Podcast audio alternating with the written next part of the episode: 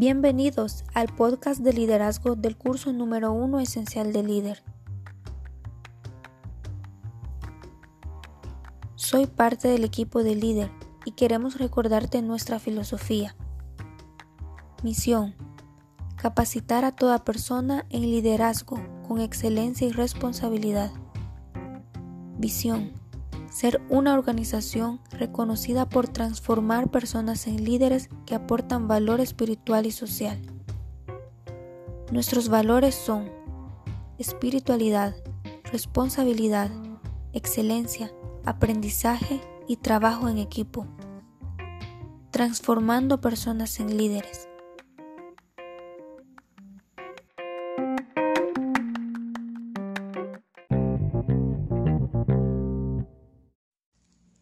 Lección número 2. El corazón de un líder, desarrollando las cualidades que diferencian a los líderes de otros. Salmo capítulo 78 versículo 72 dice, y los apacentó conforme a la integridad de su corazón, los pastoreó con la pericia de sus manos. En cada época viene el tiempo cuando un líder debe salir al encuentro de las necesidades de esa hora, por lo tanto, no hay líder potencial que no tenga oportunidad de hacer una diferencia positiva en la sociedad. Trágicamente, hay veces en las que un líder no despierta a esa hora.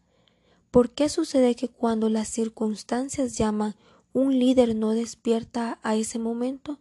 Muchas veces es porque la gente no ha preparado su corazón para servir. Entonces, ¿qué clase de corazón necesitamos? Preparando nuestros corazones. Es importante que los líderes desarrollen las habilidades para guiar con eficacia. Sin embargo, antes que eso hay algunas cualidades importantes del corazón que todo gran líder debe edificar en su vida.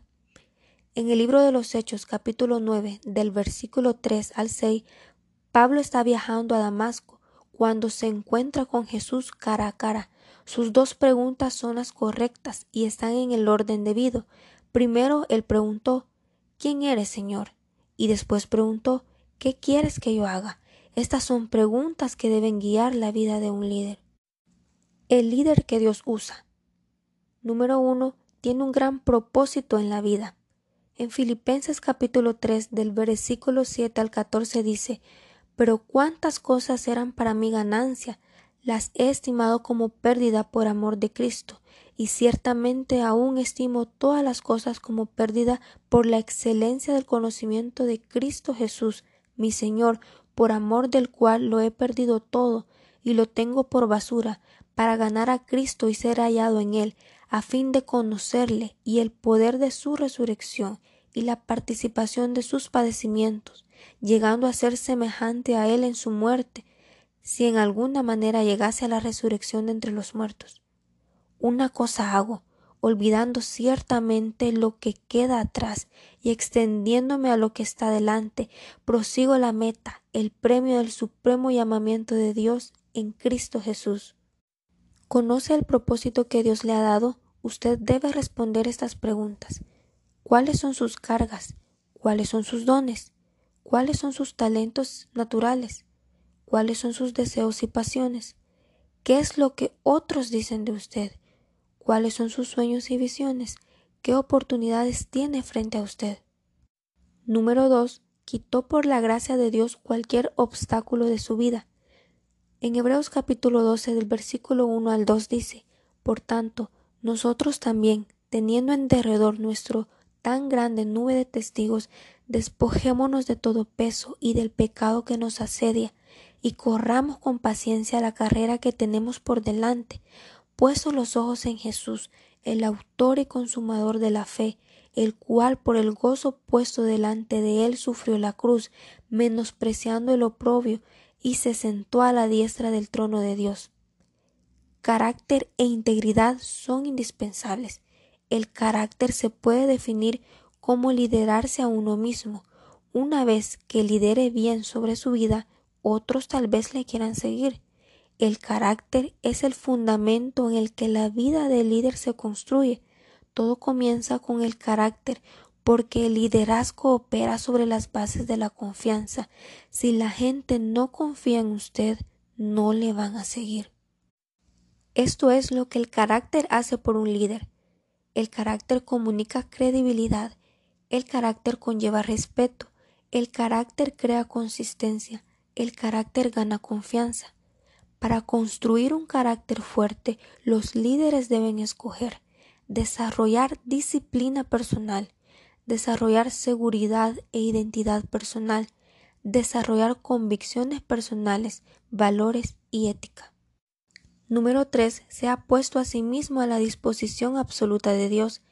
En Romanos capítulo 12 del versículo 1 al 2 dice, Así que, hermanos, os ruego por las misericordias de Dios, que presentéis vuestros cuerpos en sacrificio vivo, santo, agradable a Dios, que es vuestro culto racional.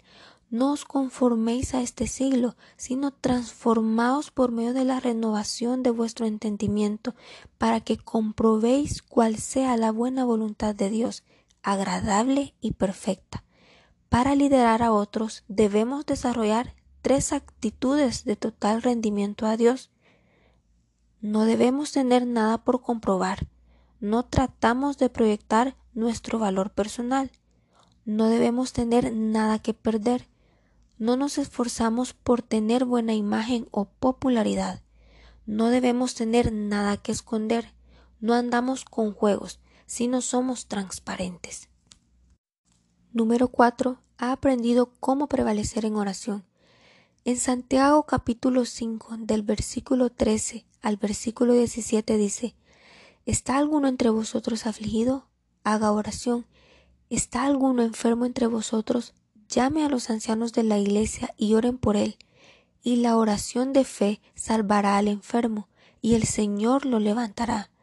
Confesaos vuestras ofensas unos a otros, y orad unos por otros, para que seáis sanados. La oración eficaz del justo puede mucho.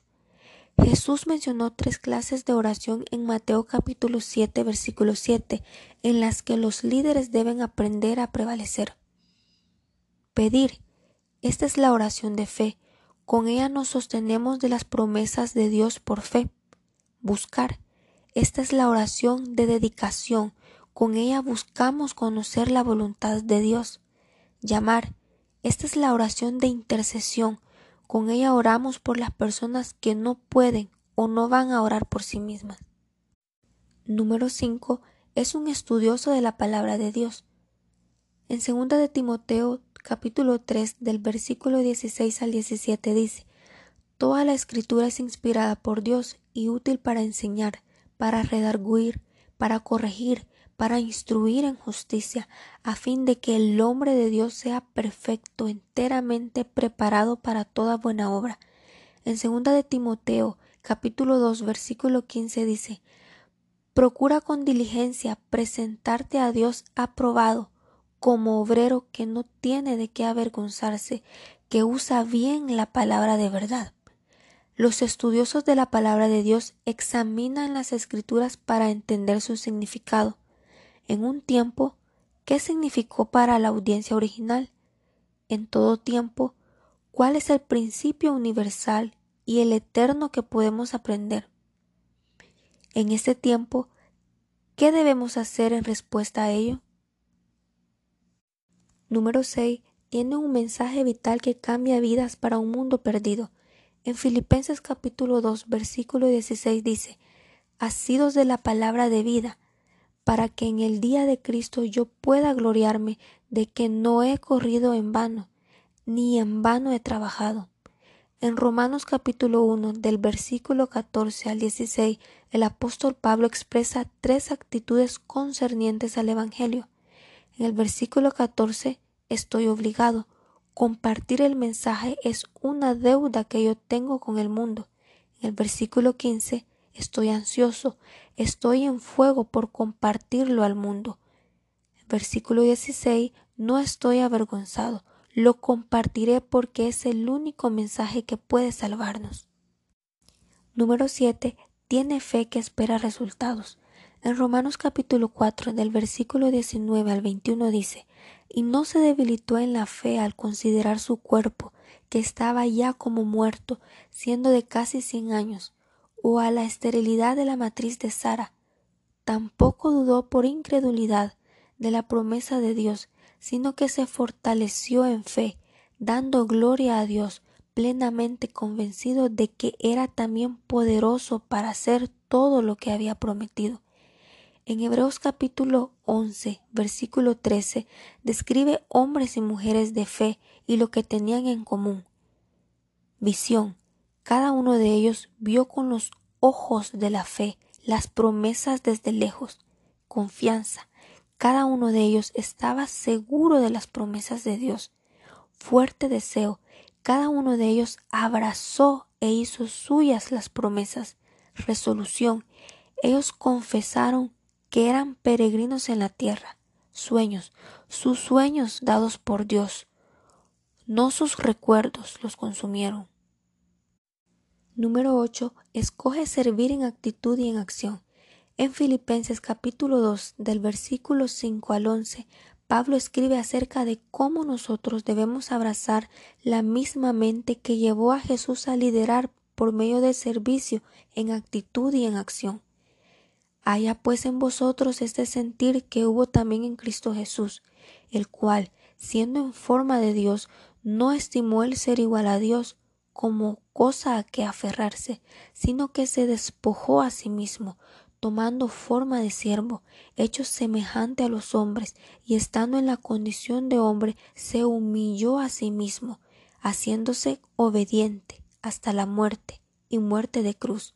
Filipenses 2, versículos 5 al 8. Aunque él era Dios, no se aferró a su posición, sino a su propósito él no estaba alerta a su posición, sino alerta a su propósito. Él sabía que la mejor manera de cumplir su propósito era sirviendo a la gente. Los líderes se levantan naturalmente cuando alguien se determina a servir. Siempre empieza con una necesidad. Esa necesidad provoca pasión en una persona. Esa persona actúa en respuesta a la necesidad y esta acción mueve a otros a cooperar. Número 9. Aviva los dones en él mismo y en otros. En primera de Timoteo capítulo 4 del versículo 13 al 16 dice, Entre tanto que voy, ocúpate en la lectura, la exhortación y la enseñanza. No descuides el don que hay en ti, que te fue dado mediante profecía, con la imposición de las manos del presbiterio. Ocúpate en estas cosas, permanece en ellas para que tu aprovechamiento sea manifiesto a todos.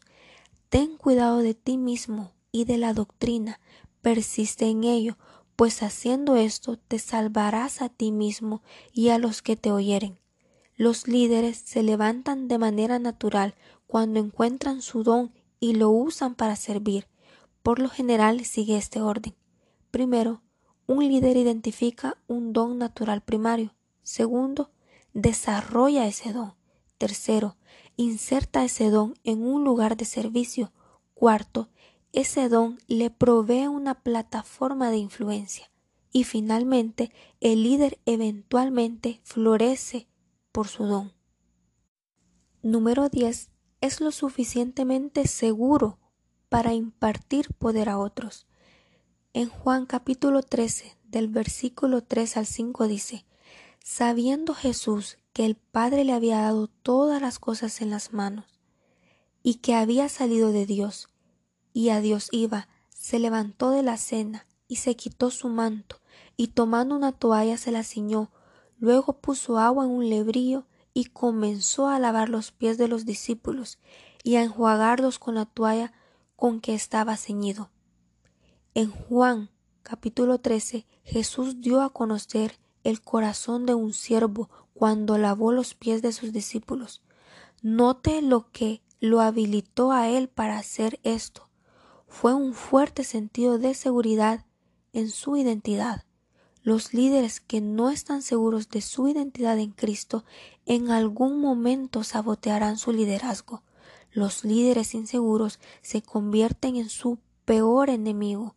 No pueden compartir victorias o tristezas. La ley del otorgamiento de poderes nos recuerda lo siguiente, solo los líderes seguros dan su poder a otros. Estas son algunas de las diferencias entre un líder seguro y un líder inseguro. El líder seguro se enfoca en el servicio, el líder inseguro se enfoca en el título. El seguro saca fortaleza de la identidad, el inseguro saca fortaleza de la imagen, porque quiere ser visto. El seguro persigue servir a otros, el inseguro persigue posición con otros. El seguro quiere agregar valor a otros, el inseguro quiere obtener valor de otros. Número 11. Vive bajo la unción del Espíritu Santo.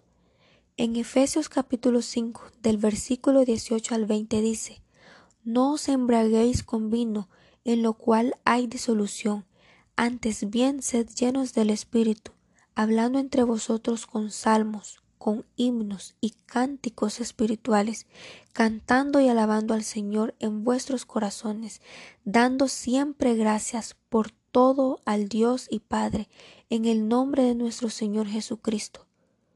Los líderes ungidos tienen autoridad espiritual con otros. Los líderes ungidos ven a Dios moverse constantemente en sus ministerios. Los líderes ungidos tienen una vida que demanda una explicación sobrenatural. Número 12. Ha escogido ser un ejemplo antes de liderar a otros. En Primera de Corintios capítulo 9 del versículo 24 al 27 dice, ¿No sabéis que los que corren en el estadio, todos a la verdad corren, pero uno solo se lleva el premio? Corred de tal manera que lo obtengáis. Todo aquel que lucha, de todo se abstiene. Ellos a la verdad para recibir una corona corruptible, pero nosotros una incorruptible. Así que yo de esta manera corro, no como a la aventura. De esta manera peleo, no como quien golpea el aire, sino que golpeo mi cuerpo y lo pongo en servidumbre, no sea que habiendo sido heraldo para otros, yo mismo venga a ser eliminado razones por las que un corazón de integridad es tan importante para los líderes. El liderazgo funciona en base a la confianza. La integridad tiene un valor de alta influencia. Para destruir la tendencia de trabajar más duro por nuestra imagen que por nuestra integridad.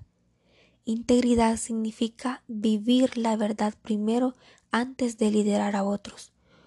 Una personalidad carismática puede atraer gente, pero solo la integridad los mantendrá. La integridad es una victoria, no un don. Usted solo se convertirá en lo que se está convirtiendo ahora mismo. Los líderes están para vivir en un estándar más alto que sus seguidores.